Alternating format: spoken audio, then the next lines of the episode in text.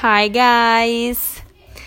Não mudou, né? Eu falei oi, galera, só que em inglês não mudou nada. Ai. Gente, por favor, me ajudem com esse negócio de entrar. Eu não sei o que falar. Tipo assim, oi, oiê. Nunca sei. Mas tudo bem. A gente vai ver o de hoje, o capítulo 7. 7 não, linda. 17. E aí, Jesus começa advertindo aos discípulos, né, sobre muitas coisas ruins que virão. Porque a palavra de Deus diz que no mundo nós teremos aflições, mas tem de bom ânimo, pois eu já venci o mundo. Graças a Deus que ele venceu o mundo, né? Então, provações serão, estão por vir, elas vão acontecer até que a segunda vinda de Cristo aconteça. Mas não é por isso que nós precisamos provocá-las. Nós não podemos provocá-las, nós não podemos fazer parte daquilo que faz mal.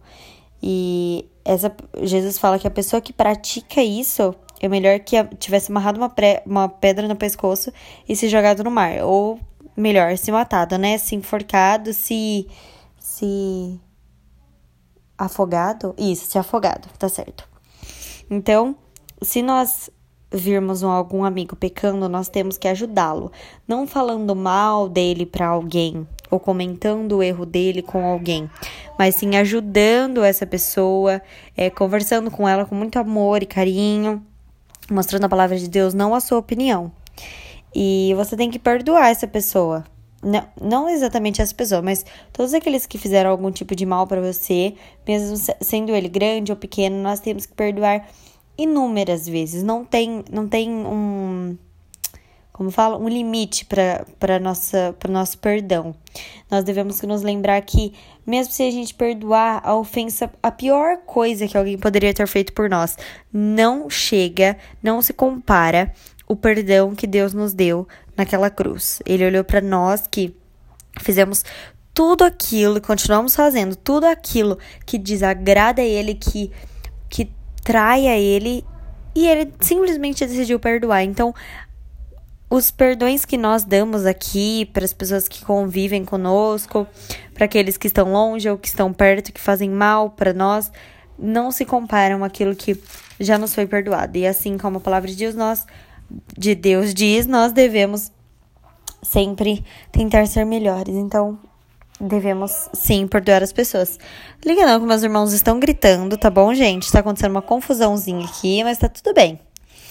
Outra coisa muito maravilhosa desse capítulo, que me ensina muito, e que eu acho que assim, é, eu sou muito assim, tipo, eu.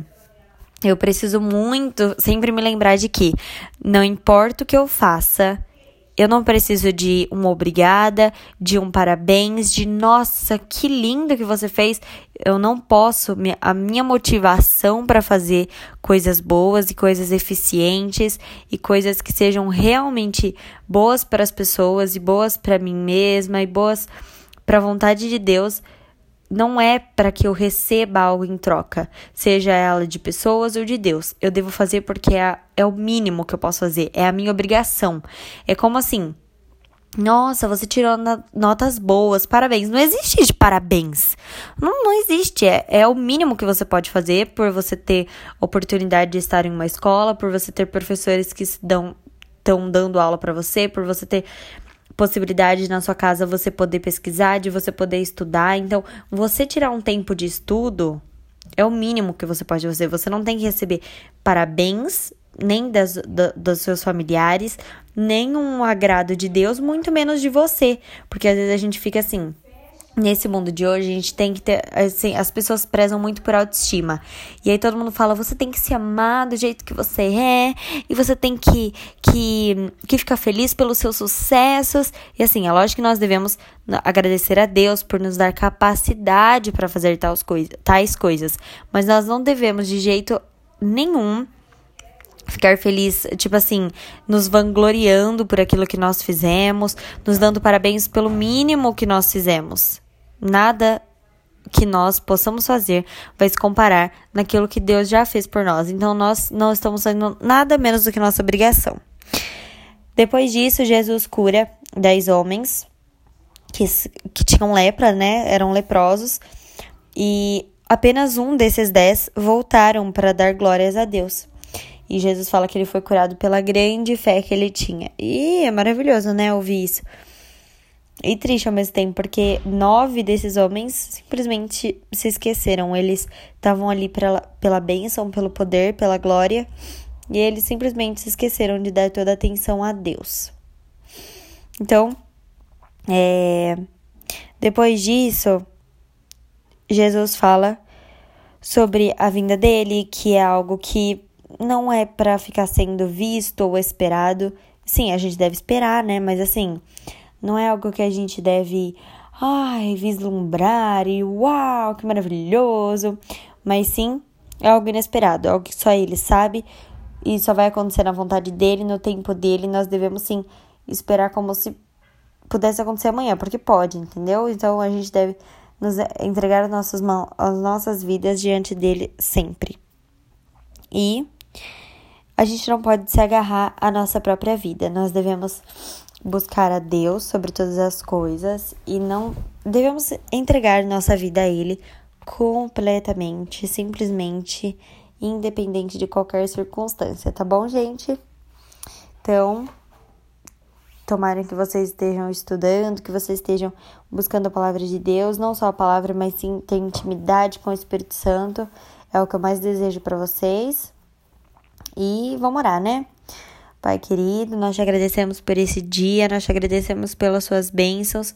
Obrigada porque o Senhor nos deu capacidade de poder te amar, de poder te servir da maneira correta.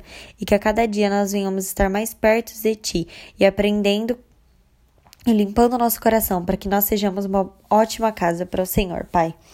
Em nome de Jesus, eu declaro que nossos corações venham estar totalmente domesticados e que nós possamos aprender a obedecer a tua voz e não nos vangloriar por, aquilo que nós fizemos, mas sim entender que não há nada que nós possamos fazer ou perdoar ou ensinar que o Senhor já não tem ensinado. Que em nome de Jesus nós possamos te obedecer, te amar com todo o nosso coração. Em nome de Jesus, amém. Beijo, gente. Amanhã eu não vou falhar com vocês igual ontem. Amanhã a gente vem com o capítulo 18.